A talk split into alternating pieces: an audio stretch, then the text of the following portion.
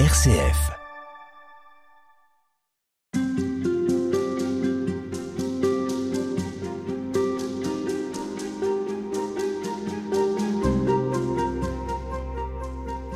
En 2015, dans son encyclique Laudato Si, le pape François faisait un état des lieux réaliste de la crise écologique et de son impact sur les peuples, et en particulier les plus pauvres.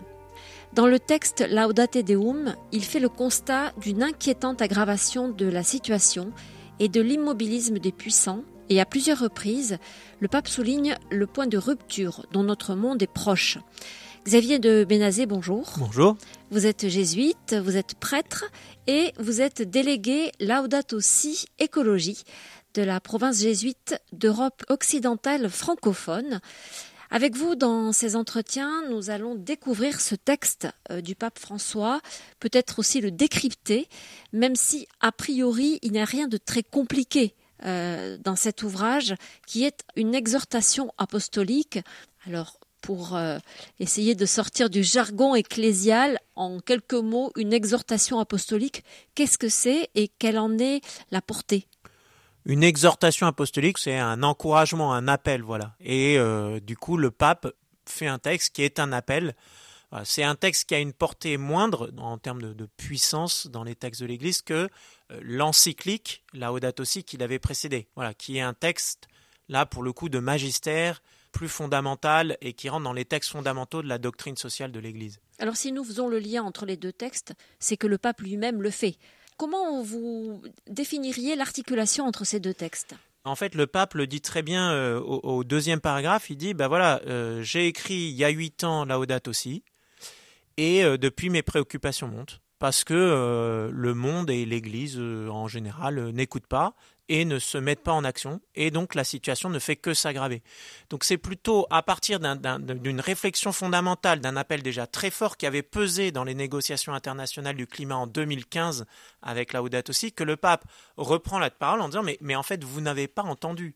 Et donc du coup c'est là l'exhortation, c'est un espèce de rappel, un cri, et en particulier une mise en lumière sur la question du climat, parce qu'il voit la COP 28, les négociations internationales du climat à Dubaï qui arrivent au mois de décembre, et, et qui se disent ça, ça sent griller, il faut pas qu'on perde cette occasion. Il y a une urgence là, absolue. Ben, il y a une urgence en général absolue, oui, et euh, lui dit ne pas espérer euh, quelque chose de la, de la COP euh, qui aura lieu à Dubaï, et un certain nombre d'acteurs disent il n'y a rien à espérer de cette COP, lui dit ça ce serait suicidaire, il utilise le mot dans le texte, euh, parce que ce serait complètement désespéré. On, ne peut pas perdre une occasion, même si elle paraît complètement grillée, il faut tout faire pour au moins lui donner une chance de marcher, sinon ben, on s'auto-condamne, et en particulier on condamne les plus pauvres. Qu'est-ce qui vous a frappé, vous, à la lecture de ce texte, quand vous l'avez découvert Est-ce que le ton général vous a frappé? Est-ce que le vocabulaire, euh, la longueur du texte, que vous l'ayez trouvé long, court, je ne sais pas? Non, je, me demandais un peu, euh, parce qu'on parlait de suite de Laudato Si et autres, moi je dis, mais Laudato Si c'est déjà relativement complet, il y a, il toute la fondation biblique, spirituelle.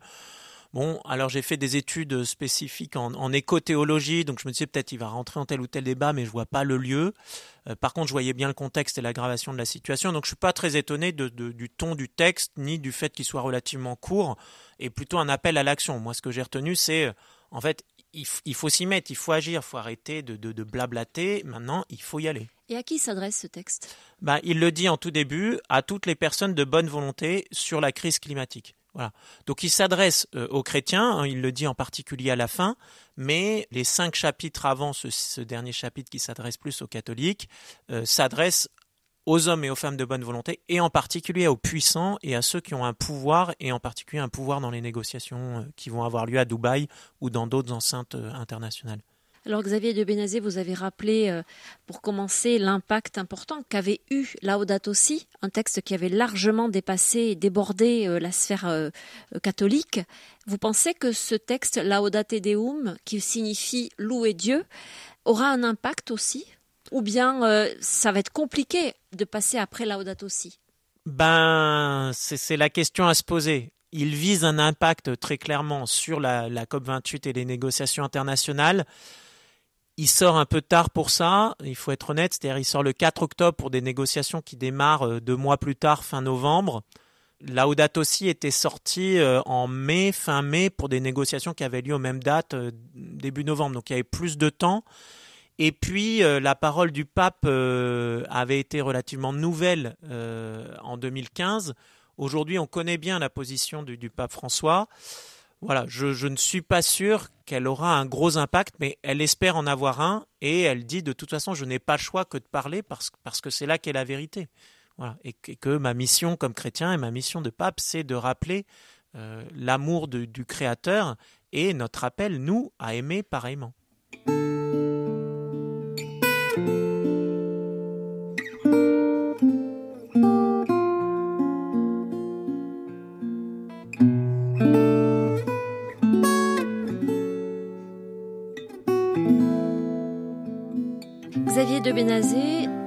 Texte Laudate Deum, louer Dieu, est euh, bien sûr traversé par euh, diverses thématiques. Euh, on va s'arrêter sur l'une d'entre elles qui vous paraît, je crois, importante. C'est la façon dont le pape rappelle la place de l'homme dans la création. Alors, quand on parle de création, de manière un peu générale, comment est-ce qu'il faut entendre ce terme?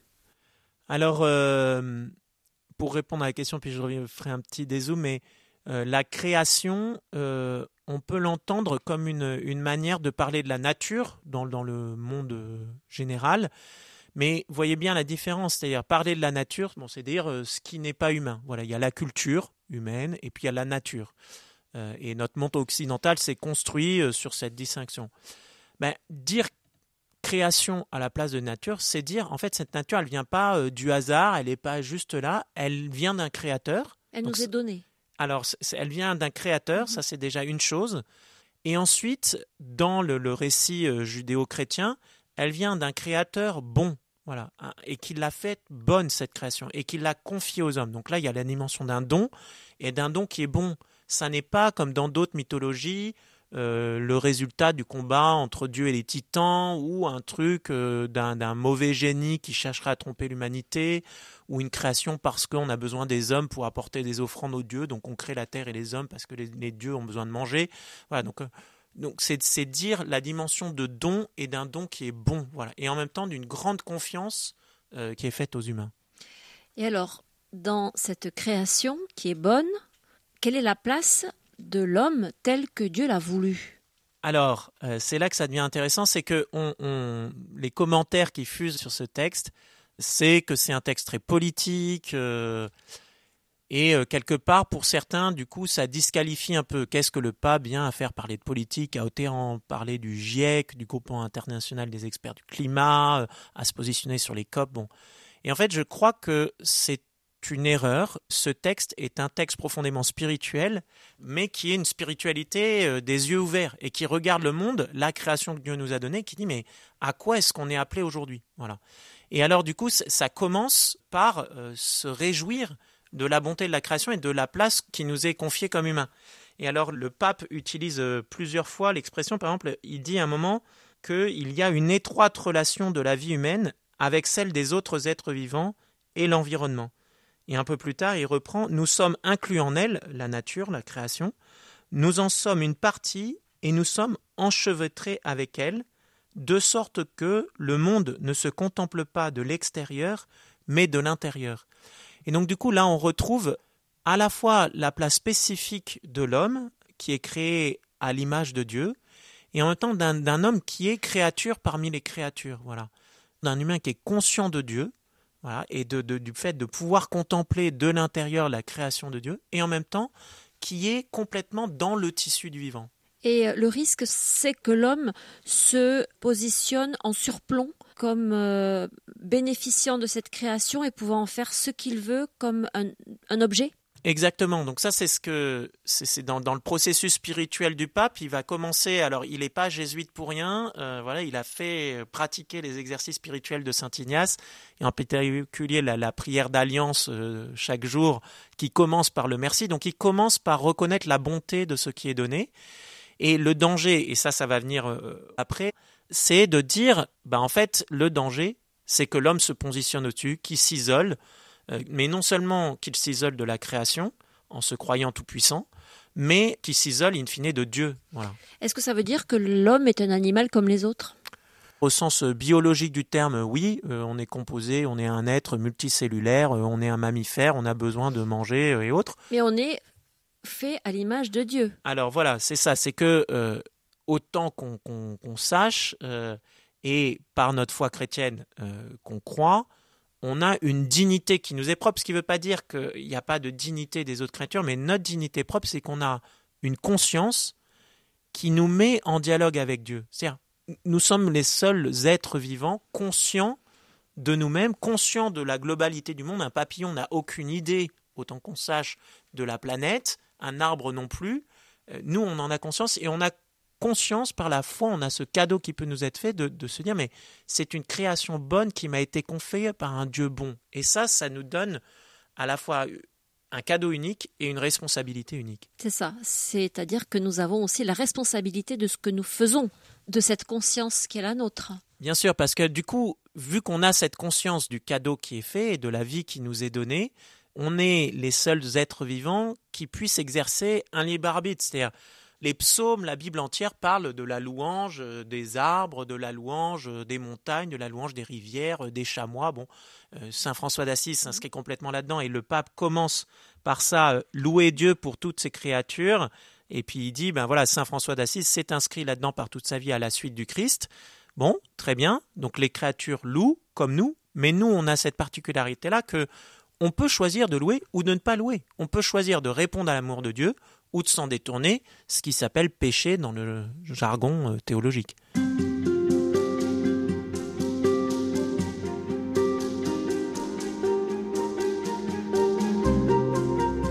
Vous nous avez dit précédemment, Xavier de Bénazé, que cette exhortation apostolique du pape François, Laudate Deum, était considérée par certains observateurs comme un texte très politique.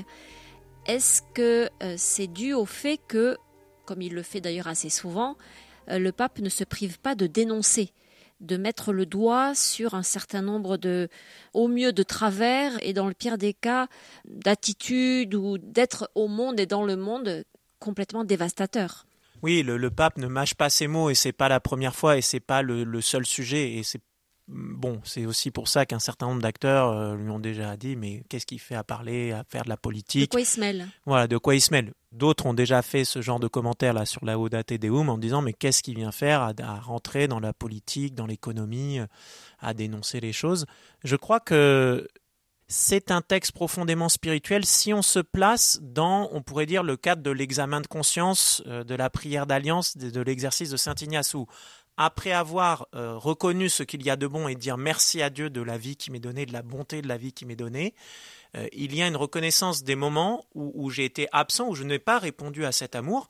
Et là, eh bien, c'est ce que fait le pape. Il regarde le monde tel qu'il est et il pointe des, des maladies. Voilà, il va dire on est touché par des maladies et du coup, il les nomme. Et il les nomme non pas pour accuser les gens, pour rentrer dans un débat politique, mais à un moment, si on est malade, on a besoin de savoir de quoi on est malade. C'est ça, ça pourrait paraître quand même assez culpabilisant comme euh, manière de faire. On se souvient aussi des, des maladies de la curie qu'il avait euh, énumérées devant des cardinaux qui regardaient le bout de leurs chaussures.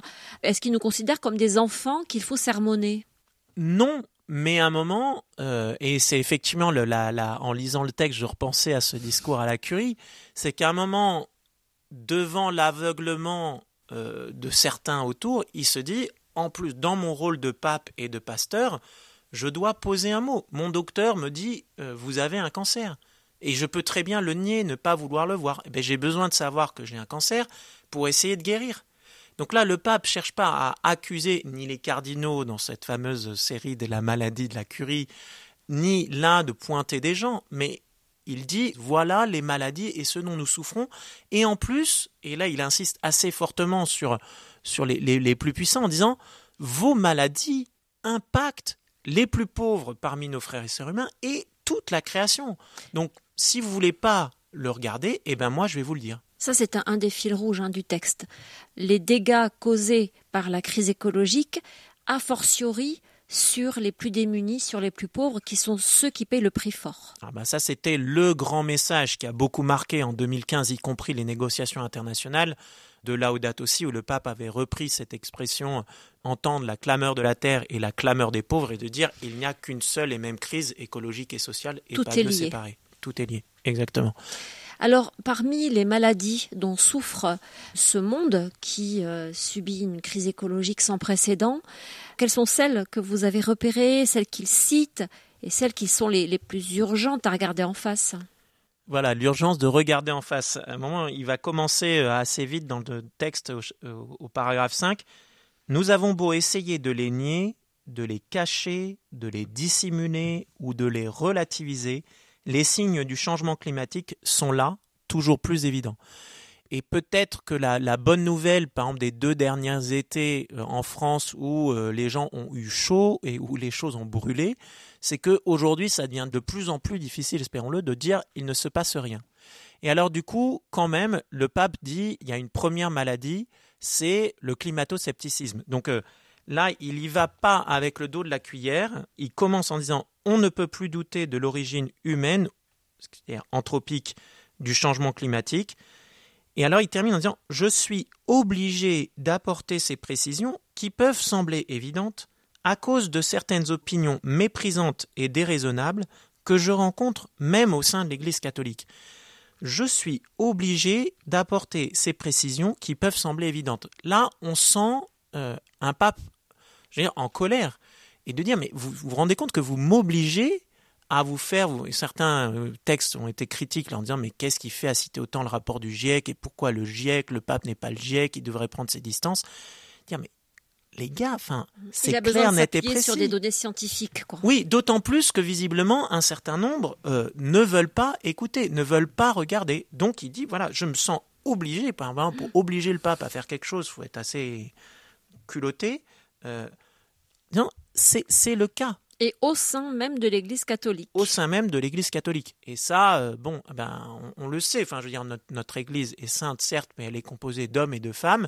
Et un certain nombre euh, d'entre eux voient d'un assez mauvais œil leurs intérêts euh, financiers, familiaux, patrimoniaux, culturels être impactés par ces questions-là et préfèrent les nier, les relativiser, dire que c'est pas si sûr, plutôt que de changer.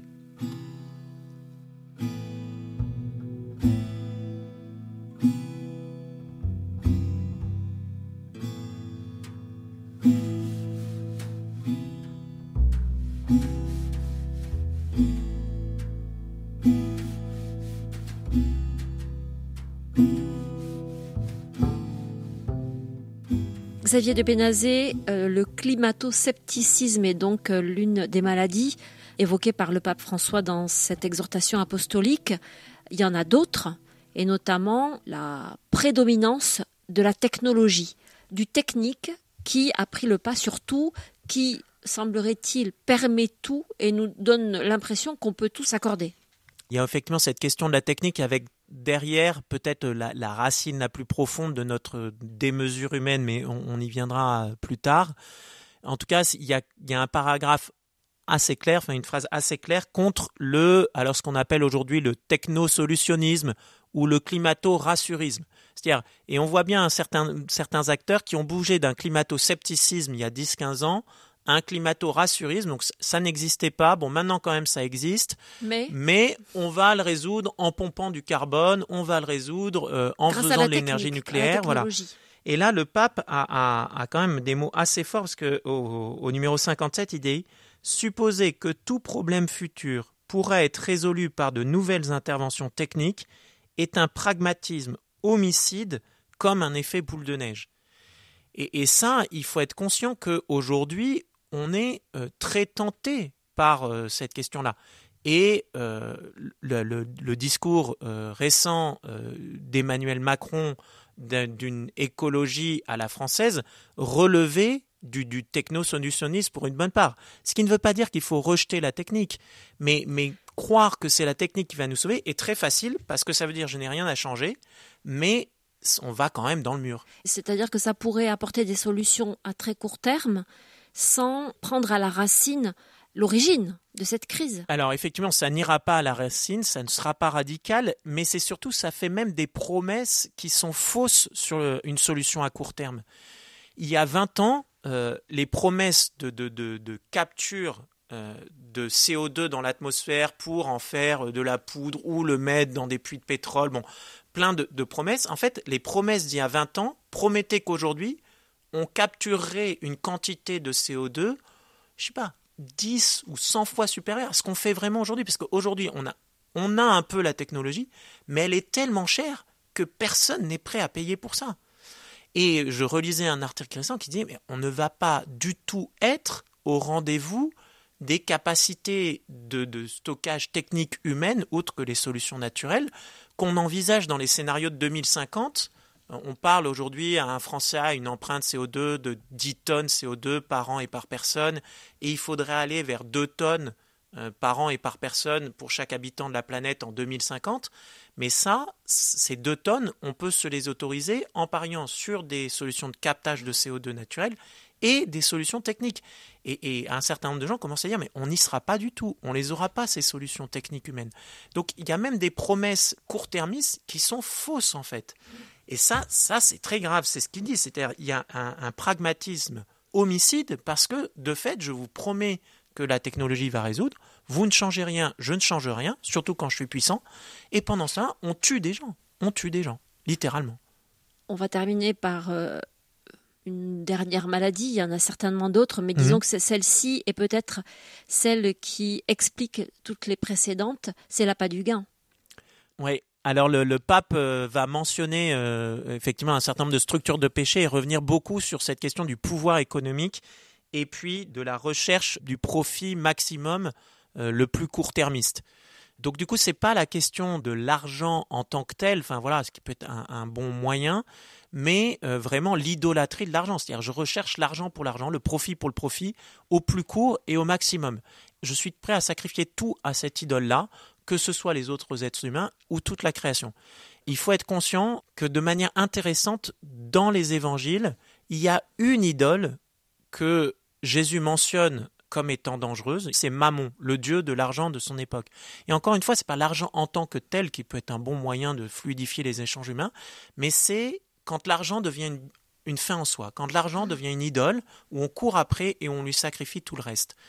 Et ça, c'est effectivement une, grande maladie que le pape dénonce. Il y en a une autre qui va avec, qui est du coup le mensonge que cet argent met en place pour se maintenir. Et alors, il en a quand même une assez forte. La décadence éthique du pouvoir réel est déguisée par le marketing et les fausses informations qui sont des mécanismes utiles aux mains de ceux qui disposent le plus de ressources afin d'influencer l'opinion publique.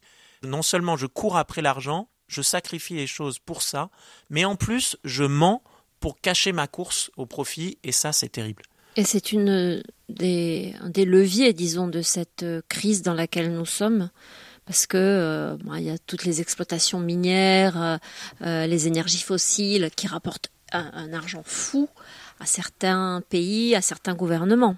Bah oui, et ce qui fait une partie de l'inquiétude de la COP 28 euh, dans les Émirats arabes unis, qui sont un État euh, pétrolier et gazier, qui continue à investir dans les explorations de gaz et de pétrole, et où on se dit, est-ce qu'ils vont vraiment jouer le jeu?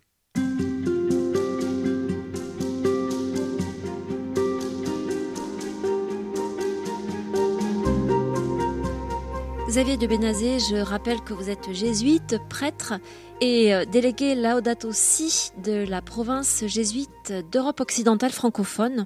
On a parlé des maladies qui sont en lien direct avec la crise écologique dont notre monde souffre.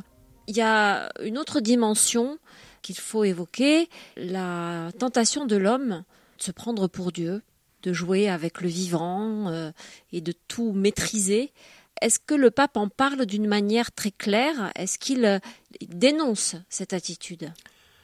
Alors oui, il la dénonce complètement puisque donc du coup, euh, comme tous les, textes du Vatican, le titre Laudate Deum, ce sont les deux premiers mots du texte. Donc louer Dieu pour toutes ces créatures, ça c'est la, première euh, phrase. Et puis la dernière phrase de Laudate Deum reprend ces mots en disant louer Dieu est le nom de cette lettre, parce qu'un être humain qui prétend prendre la place de Dieu devient le pire danger pour lui-même. Donc ça, c'est la phrase finale. Point. Euh, ça s'arrête là. Donc on voit bien que ça, il y a louer Dieu au début, louer Dieu à la fin, et euh, ce qu'il pointe à la fin, c'est le risque que l'homme se prenne pour Dieu et devienne le pire danger pour lui-même. Ça peut paraître étrange d'ailleurs de finir sur une note comme celle-là? Non, parce que euh, l'objectif, c'est de pointer, il faut, le comprendre, c'est de pointer la, source, ce contre quoi il faut s'engager, ce contre le quoi il faut agir. Euh, parce que c'est vraiment une invitation à l'action et, à la mise en route. Et donc, du coup, euh, le pape termine en disant elle est là, euh, la source, elle est là, la racine. Le pape vraiment se, place dans, cette dynamique spirituelle qui est la sienne, qui vient de Saint Ignace de Loyola, en rendant grâce d'abord, puis en regardant comment est-ce que comme humanité on est absent, d'où le nom des, maladies. Euh, mais euh, après, voilà, dans, ces maladies, de se dire, mais elle est où la, elle est où la source? Dans le langage de l'Église, on pourrait dire, il y a, il y a, on nomme des péchés, on nomme des maladies, et puis on cherche... Euh, le péché capital. Voilà, c'est ça, exactement. Le péché capital dans le sens du péché qui est tête des autres, pas du plus grave, mais de celui qui est la source des autres.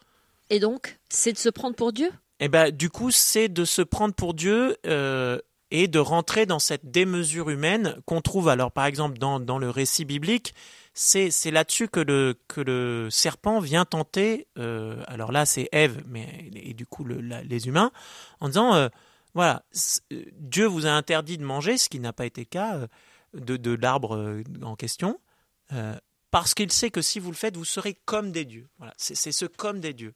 Et là, eh ben, vient le fait de vouloir devenir comme Dieu et donc de, renier cette altérité. On a une altérité, on a quelqu'un qui est complètement différent de nous. Euh, et là, on cherche à le nier et à prendre sa place. Et à partir du moment où on nie cette altérité fondamentale, eh ben, on nie l'altérité du frère ou de la sœur, on nie l'altérité des autres créatures, on ne reconnaît pas qu'ils sont d'autres êtres vivants créature de Dieu. Et donc, du coup, je peux en faire ce que je veux. Mais qu'est-ce que ça veut dire concrètement dans le monde actuel, se prendre pour Dieu? Alors, euh, vouloir prendre la place de Dieu. Oui, je ne sais pas si, euh, du coup, pour, pour euh, notre monde, en tout cas occidental, contemporain, c'est explicitement vouloir prendre la place de Dieu. Mais ce que le pape nomme plus précisément, c'est quelque chose qu'il avait longuement développé dans le chapitre 3 de Laudato Si, et clairement Laudate Deum est construit comme une mise en exergue euh, liée au contexte actuel et à la crise de choses qui étaient déjà dans Laudato Si. Donc il appelait ça le paradigme euh, technocratique. Et alors, du coup, il, précise au, dans Laudate Deum, là, au paragraphe 20, une brève explication du paradigme technocratique tel que présenté dans Laudato Si. C'est une manière de comprendre la vie et l'activité humaine qui a dévié et qui contredit la réalité jusqu'à l'unir. Ok, donc ça c'est une première chose. Et au fond, il, le paradigme technocratique, consiste à penser comme si la réalité, le bien et la vérité surgissaient spontanément du pouvoir technologique et économique lui-même. Autrement dit, comme si ce que nous, humains, euh, technologie et économique, nous avions créé, était devenu la source du bien. Donc nous avons créé ce qui est la source du bien. Et plus de pouvoir et plus d'argent, plus de technologie, c'est forcément bon. Il n'y a pas de question à se poser. Est-ce que vous pensez que c'est à mettre en parallèle avec euh, le phénomène de sécularisation euh, dont nos sociétés sont le théâtre, euh, ou bien c'est complètement décorrélé? Est-ce que, en gros, la nature n'aimant pas le vide, il paraît d'ailleurs que c'est pas tout à fait vrai, euh, eh ben on compense l'absence de Dieu par euh, la technique, quoi.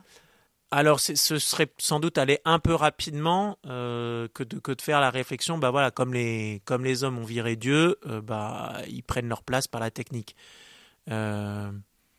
Parce que, disons, je pense que cette analyse-là est pas fausse, mais le danger, ce serait euh, du coup un discours euh, trop facile des religions et de notre religion chrétienne de dire voilà, on vous l'avait bien dit, euh, remettez le, grand bon papa avec sa grande barbe là-haut qui vous donne des mauvais points et des bons points, et finalement les choses iront mieux.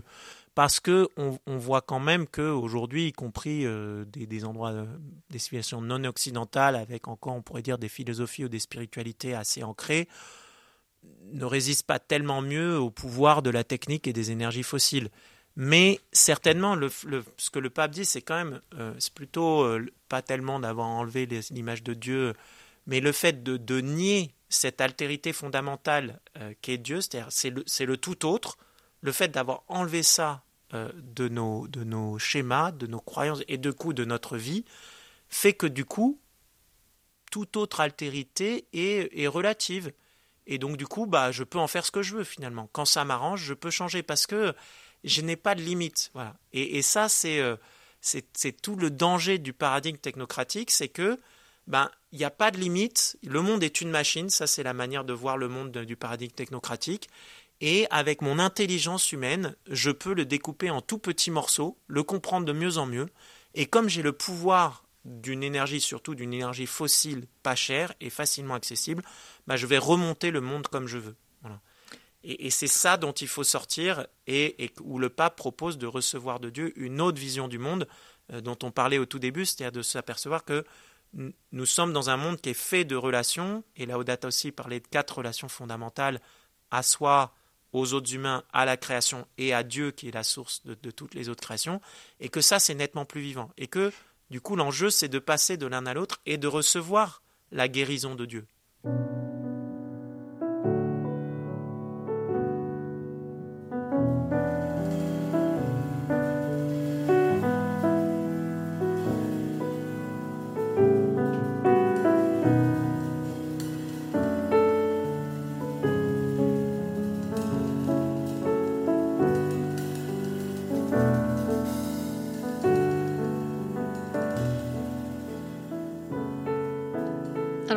Parler de, des limites.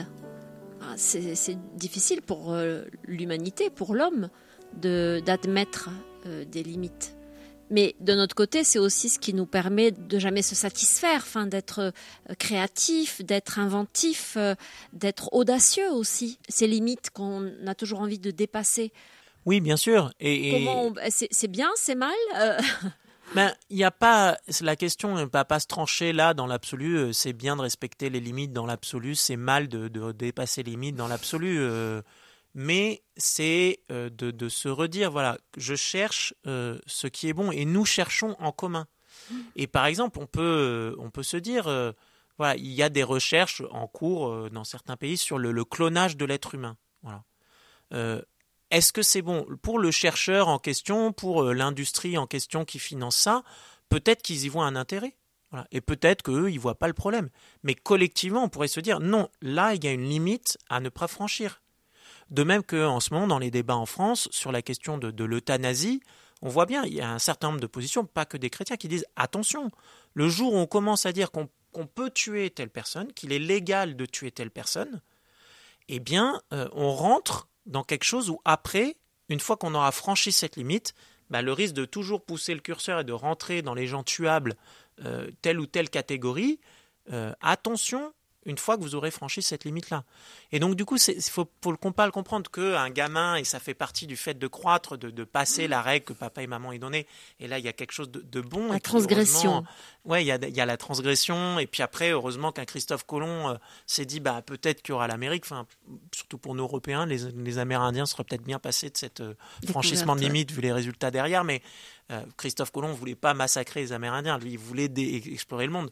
Bon, bah ça, il y a, quelque chose de, bon là-dedans, mais il faut se dire aujourd'hui, on a une planète, on peut la décrire par neuf frontières planétaires, neuf limites planétaires. Il y a toute une équipe de, de, scientifiques à Stockholm qui a fait ça depuis 2009 et qui remet à jour, qui a identifié neuf frontières planétaires clés pour que, non pas pour sauver la planète, puisque la planète durera après, mais la vie telle qu'on la connaît sur Terre sur les dix mille dernières années, qui sont les dix mille années où les grandes civilisations humaines ont fleuri, c'est un équilibre relativement stable. Et si on ne veut pas perturber cet équilibre, il ben, faut respecter ces frontières. Et, et, ben là, on respecte, on se pose la question collective est-ce qu'on arrive à respecter ces frontières? On, on, pourrait les franchir. On les franchit déjà. Mais est-ce que c'est bon? Est-ce que ça nous permet d'être vivants? Et ça interroge la question du progrès. Exactement. Qu'est-ce que c'est le progrès aujourd'hui? Est-ce que c'est euh, de rajouter euh, un nouveau smartphone au smartphone et d'avoir euh, l'iPhone de la prochaine année? Bon, qui consomme des minéraux, des machins. Il y a un tas de gens qui réfléchissent à ça. Ou est-ce qu'aujourd'hui, ce, qui est, ce qui est bon, ce qui est du progrès, ce serait de permettre à chaque femme et à chaque femme sur cette terre d'avoir une éducation, au moins de savoir lire et écrire, ce que tout le monde ne sait pas faire, d'avoir de l'eau potable. Il y a plus de 800 millions de personnes qui n'ont pas d'accès à l'eau potable, d'avoir de quoi manger. Il me semble que là, aujourd'hui, le progrès, il serait là, plus que de savoir si euh, on peut se payer une Tesla ou euh, de d'avoir euh, le dernier iPhone. Le pape rappelle très fort le, principe du bien commun, qui est un principe fondamental de la doctrine sociale de l'Église. On peut dire au niveau personnel, il y a comme principe fondamental la dignité de la personne humaine, et au niveau collectif, le bien commun pour que chacun ait de quoi vivre et vivre dignement.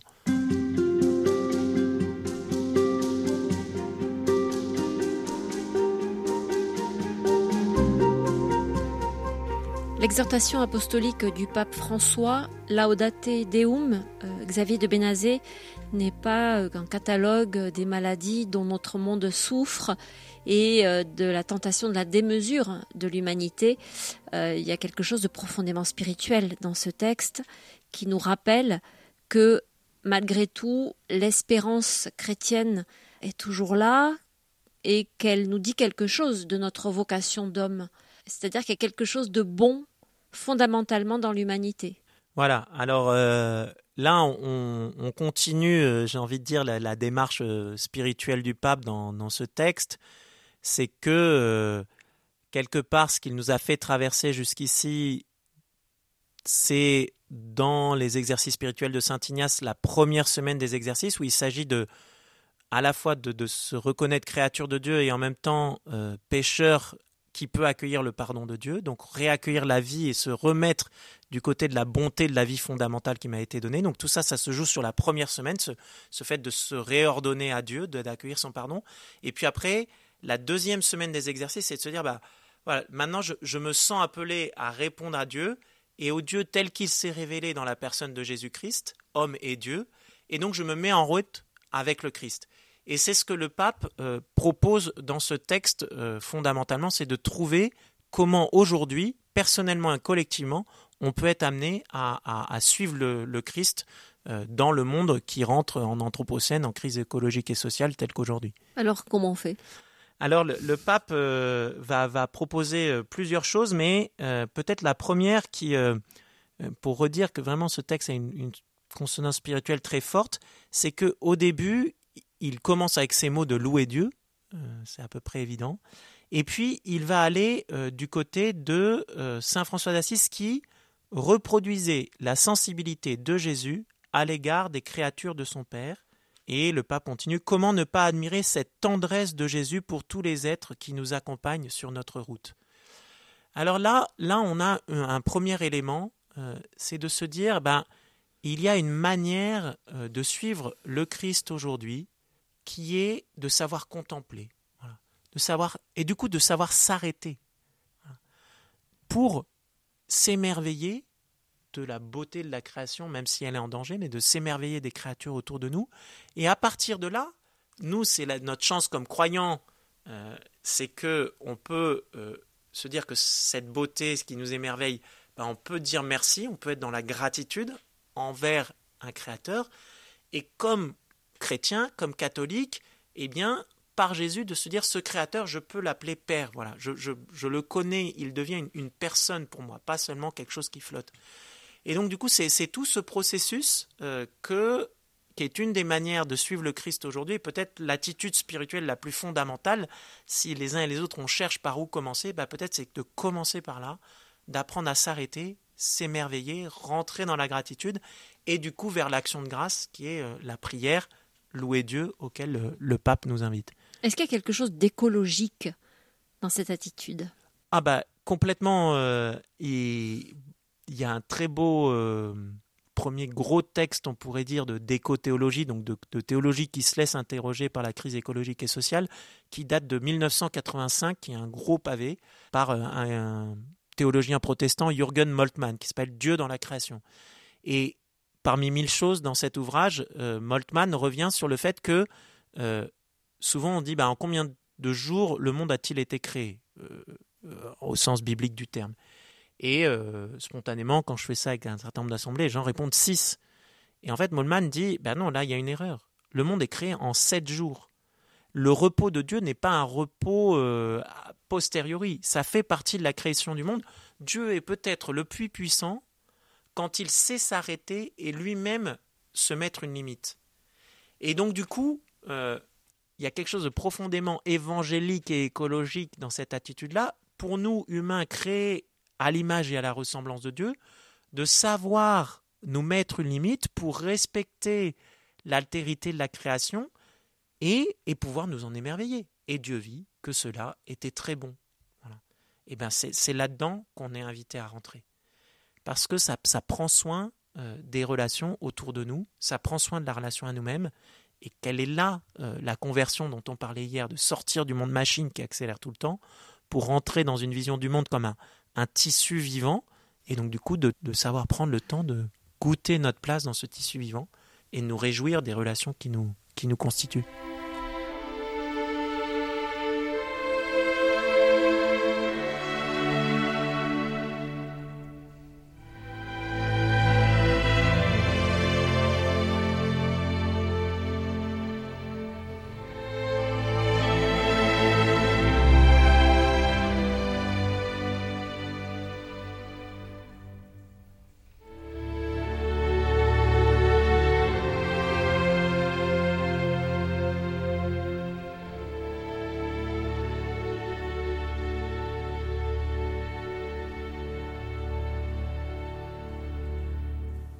Dans ce texte, évidemment, le pape François affirme sa foi en Dieu. Est-ce qu'il dit quelque chose de son espérance et de sa foi dans la capacité de l'homme à se conformer à l'image de Dieu et à ce pourquoi il est fait? Oui, et alors pour euh, une petite note là euh, personnelle, moi je, dirais bon, ça fait un moment que je, travaille sur ces questions de crise écologique et sociale, que je les travaille comme, euh, comme chrétien que je rentre dedans, que je vis dedans ma mission. Euh, et ça m'arrive euh, de me dire finalement, euh, quelque part peut-être plus ça va, plus j'ai foi en Dieu. mais par contre, je suis pas sûr que j'ai de plus en plus foi en l'humain. Voilà. Et là, euh, il y a un danger spirituel et qui peut nous guetter en fait. Euh, voilà. Désespérer de l'homme. Voilà, de désespérer de l'homme et de juger. Et Dieu sait qu'on a envie de, de, juger un certain nombre de choses catastrophiques en disant mais c'est pas possible d'agir comme ça, c'est pas possible d'être aussi sûr ou aussi euh, sur ses intérêts propres quoi. Mais mais le pape justement se place bien à la suite de, de, Jésus, à la suite de l'homme Dieu en disant ben non, être chrétien c'est avoir foi en, en Dieu qui a foi en l'homme. Voilà.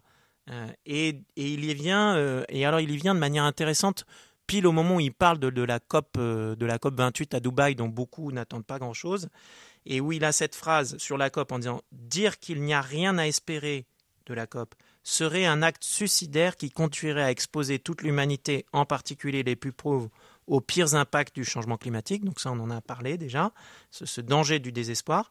Et juste après, au paragraphe suivant, ça commence comme ça, Si nous avons confiance dans la capacité de l'être humain à transcender ses petits intérêts et à penser en grand, nous ne pouvons renoncer à rêver. Et là, il applique le rêve d'une humanité qui se mobilise à la COP mais c'est très intéressant de voir que si nous avons confiance dans la capacité de l'être humain à, se transcender, à transcender ses petits intérêts, alors nous pouvons rêver. Euh, il y a ceci, voilà, il est bien là un enjeu de se dire est-ce que je crois, voilà, est-ce que je crois en Dieu qui croit en l'homme, et donc du coup est-ce que comme chrétien je, crois en l'humain, en la bonté fondamentale de, ma sœur et de mon frère en face de moi? Euh, en ça, je pourrais être vraiment chrétien, je pourrais être euh, disciple du Christ. Et alors, nous pouvons rêver, nous pouvons rêver collectivement. Et ça, ce mot de rêver pour le pape, il n'est pas de planer.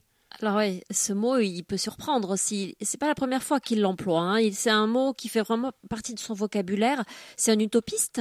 Non, c'est pas un utopiste parce que en fait, il s'ancre dans le, contexte latino-américain où il va parler euh, cette idée de rêver. Il va le, chercher du côté de ce qu'il appelle des, des poètes sociaux, des gens très engagés mais qui sont capables de contempler. Euh, et là encore, je, sais, je pense qu'il y a son contexte euh, latino-américain et euh, son, profond enracinement dans la spiritualité de Saint Ignace qui invite les jésuites à être contemplatifs dans l'action. Et, je pense que c'est là qu'il y a quelque chose où on, contemple en même temps qu'on agit. Je ne rêve pas pour m'échapper de la réalité, mais dans la réalité, je, suis capable, ou je me, rends attentif à, à l'Esprit de Dieu qui souffle et qui souffle toujours plus grand. Et donc, du coup, je, peux rêver au sens humain de, quelque chose euh, qui s'harmoniserait avec, euh, avec ce souffle de l'Esprit qui nous emmène ailleurs.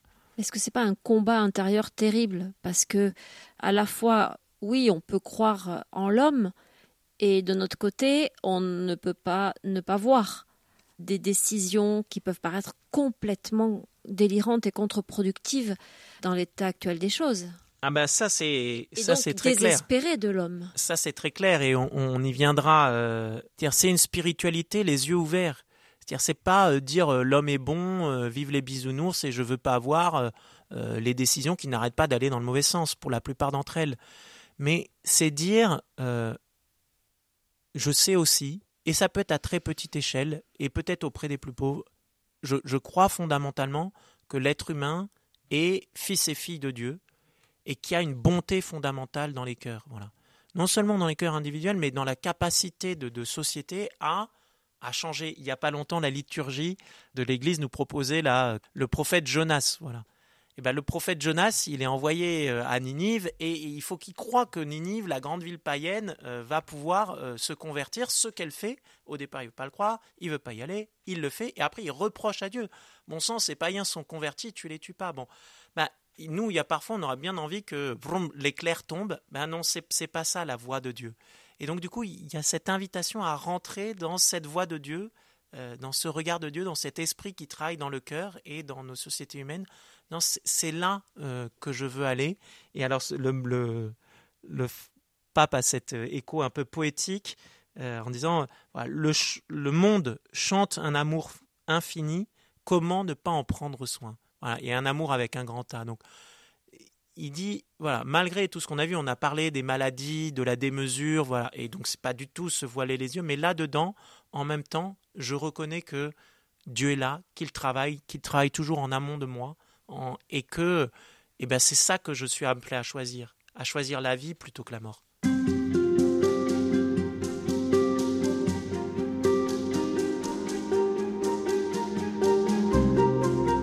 Vous l'avez souligné au début de nos entretiens, Xavier de Bénazé, nous avons une responsabilité dans ce qui se passe, quelle que soit notre vie, quelle que soit notre responsabilité en tant que citoyen. Personne d'entre nous ne peut dire qu'il n'y est pour rien. Et donc nous sommes aussi poussés à agir. Qu'est-ce qu'on peut faire, nous? Alors, euh, c'est une bonne question. Et alors, dans ce texte de la Oda Deum, faut être très clair, ça n'est pas ce qu'on peut faire nous à notre échelle, ça n'est pas le souci principal du pape. Euh, parce qu'il écrit dans le contexte euh, en, visant clairement euh, la COP 28 à Dubaï, mais, mais ça ne veut pas dire que la question n'est pas là. Il va quand même dire les solutions les plus efficaces ne viendront pas seulement d'efforts individuels, mais avant tout des grandes décisions de politique nationale et internationale. Et ça, vraiment, il faut le retenir. On a une responsabilité personnelle. Par exemple, sur la réduction d'émissions de CO2, on, dit aujourd'hui peut-être qu'on a 25 à 40% de l'effort qui est déjà entre nos mains. Déjà entre nos mains. Donc c'est quand même pas rien. Mais euh, le pape s'inscrit de manière assumée dans le fait que il faut des changements collectifs, politiques à toutes les échelles. Et mais on a entendu, ne viendront pas seulement des fonds individuels et c'est pas que non, il y a, cette il y, a cette capacité de 25 à 40% de l'effort qui est dans nos mains, mais c'est que le pape revient en disant il n'y a pas de changement durable sans changement culturel, et il n'y a pas de changement culturel sans changement chez les personnes.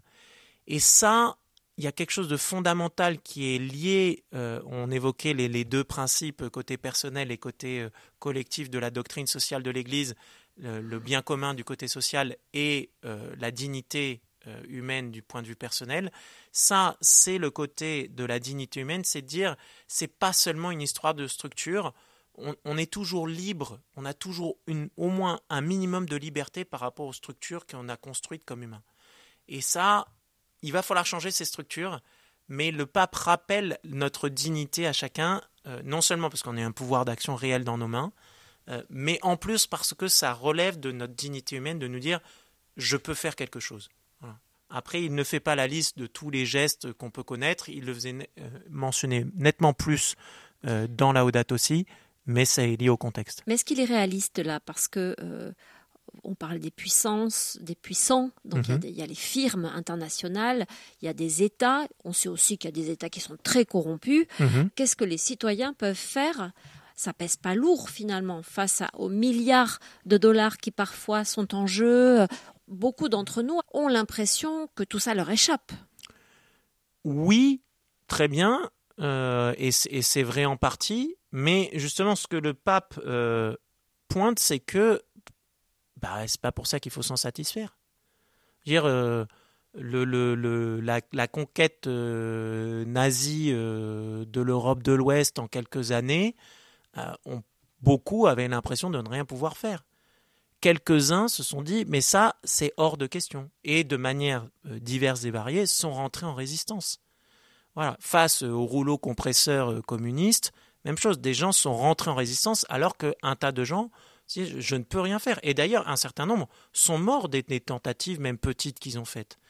Mais, mais on ne peut pas se contenter de se dire bah, j'ai l'impression de ne pas avoir de pouvoir, donc on va, on va dans le mur, on est dans le mur, et euh, du coup je ne peux rien faire et je m'en contente.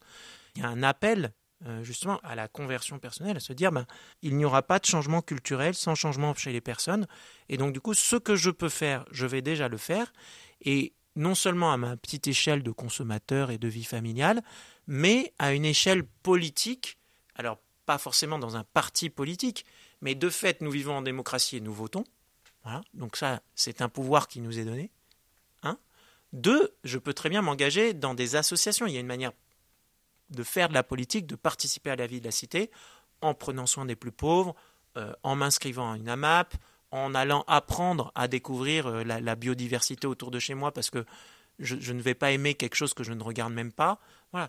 Et, que ça, c'est des changements euh, profonds. Et puis, en me formant, en partageant ce que j'ai découvert, voilà, en, éventuellement en devenant formateur pour d'autres. Et puis il paraît que l'action est un des, des traitements contre euh, l'éco-anxiété. Alors oui, c'est ça. Alors je ne sais pas s'il faut parler de traitement euh, contre l'éco-anxiété parce que je suis pas sûr que ce soit une maladie. Pour être très honnête, ça, ça devient maladif chez certains, mais c'est plutôt une réaction assez saine d'être anxieux devant l'état du monde. Le pape le dit au tout début, lui, il est préoccupé. Voilà, euh, il parle des points de rupture, donc on sent vraiment que ça le touche profondément. Mais oui, l'action est une manière de récupérer du pouvoir. Justement. Et de l'énergie. Et, de l'énergie parce qu'on ne va pas agir seul. En plus de ça, comme chrétien, euh, c'est l'endroit où on va vivre notre espérance.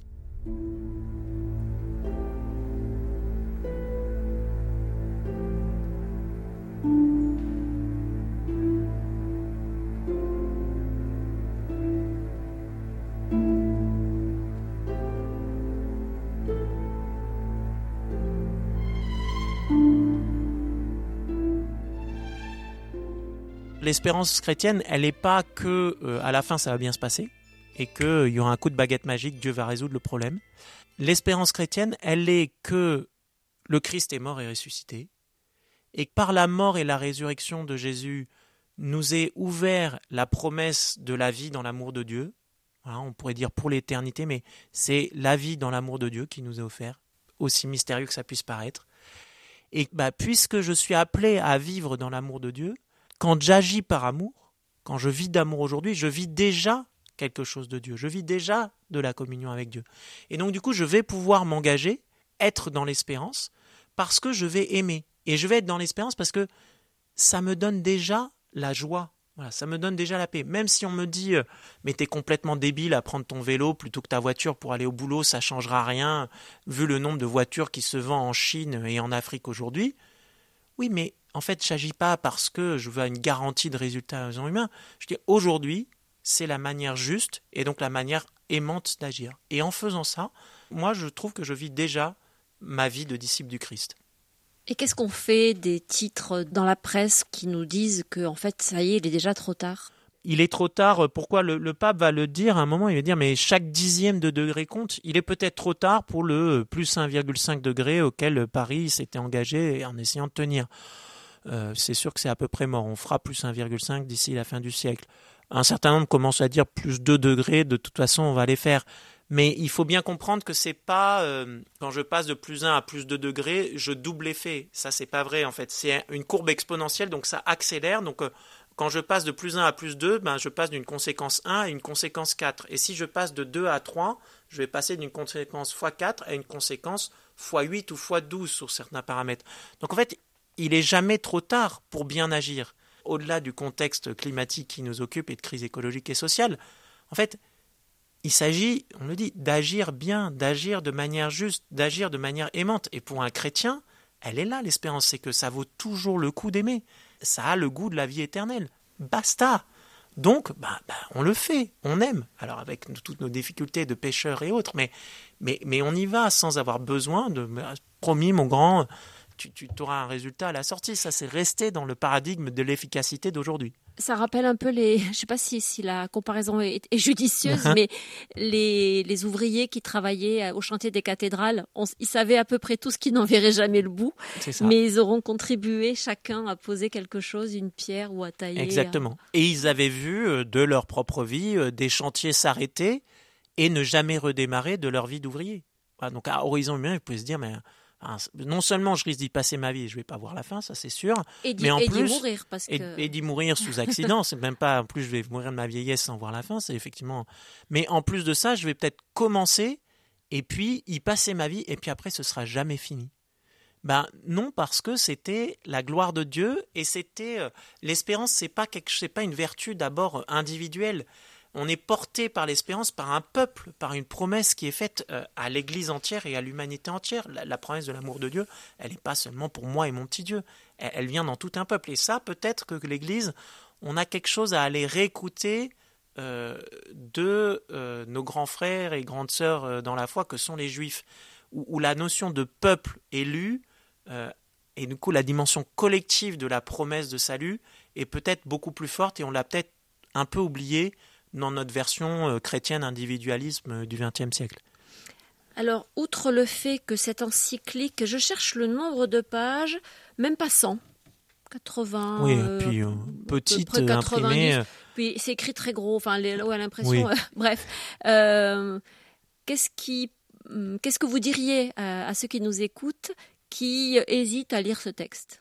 Ben, moi, je dirais, si vous avez déjà lu et savouré Laudato aussi, euh, allez-y, ça, ça sera une bonne ressucée euh, du bon goût de Laudato Si. Si Laudato Si c'était trop gros euh, pour vous, trop long, vous allez découvrir le fond de la pensée du pape François, mais vous avez vu, on l'a vu au travers des entretiens, pas seulement une pensée, c'est le mouvement spirituel qui l'amène à prendre cette position et cette parole de prophète aujourd'hui. Voilà. Parole de prophète qui provoque des résistances, mais qui est aussi très largement accueillie, à la fois dans l'Église et à la fois en dehors de l'Église. Et quand on parle de partager la bonne nouvelle, l'Évangile aujourd'hui, bah là, a quand même quelque chose d'extraordinaire. 25% des Français disent avoir entendu parler de la Audate aussi. Je pense qu'il n'y a pas un seul texte d'un seul pape qui a eu autant d'effets. Donc il y a un évangile à partager, il y a une bonne nouvelle à partager aujourd'hui, pour peu que ben, on rentre nous-mêmes dans le mouvement, dans un itinéraire de conversion, qu'on agisse en conséquence. Et alors là, on pourra partager sur les chemins de la transition écologique ce qui nous fait vivre, nous, comme euh, disciples du Christ. Et ce texte, je le précise, est publié conjointement par les maisons d'édition Bayard, Cerf, MAM et par la Conférence des évêques de France. Il est au prix de 4,50 euros, ce qui est tout à fait abordable. Je donne rarement le prix des, ouvrages dans cette émission, mais ça, ça peut être aussi un argument. Merci beaucoup, Xavier de Bénazé, de nous avoir permis de découvrir en profondeur euh, cette exhortation apostolique du pape François. Laudate Deum. Merci encore. Merci.